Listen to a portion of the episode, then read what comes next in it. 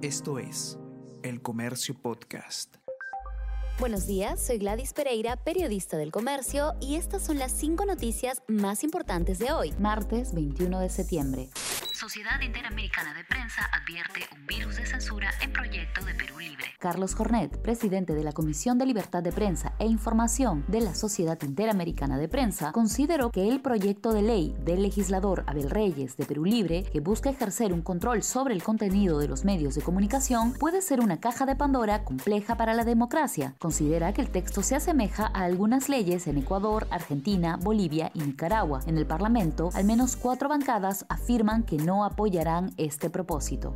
Investigado en caso Los Dinámicos plantea postulación de Cerrón. Arturo Cárdenas, dirigente de Perú Libre, participa en actividades que buscan, además de un referéndum, que Vladimir Cerrón, secretario general de la agrupación condenado por corrupción, sea el candidato presidencial en las elecciones del 2026. Cárdenas es una de las 20 personas contra las que la Fiscalía ha pedido prisión preventiva por el caso Los Dinámicos del Centro.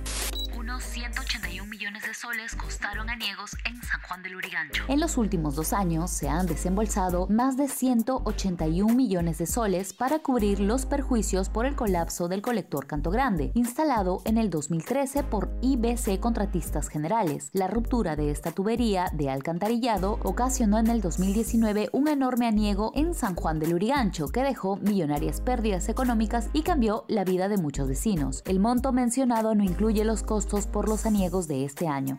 Lava arrasa todo a su paso en Isla Española. Un centenar de casas destruidas y 5.500 personas evacuadas es el balance inicial tras la erupción de un volcán en la isla española La Palma el último domingo. El torrente de fuego avanza con lentitud hacia el mar y se teme que al entrar en contacto con el agua se produzca una neblina tóxica por las reacciones químicas. Podría dejar a André Carrillo fuera de la próxima fecha triple de eliminatorias. El comando técnico de la selección peruana de fútbol evaluará hoy la gravedad de la lesión de André Carrillo, quien sufrió una fractura en la parte baja de la espalda y estará en recuperación durante cuatro semanas. De cumplirse con el diagnóstico del cuerpo médico de su club, se perderá la próxima fecha triple de las eliminatorias. La selección peruana jugará en octubre, el 7 ante Chile en Lima, el 10 frente a Bolivia en La Paz y el 14 ante Argentina en Buenos Aires. Esto fue El Comercio Podcast.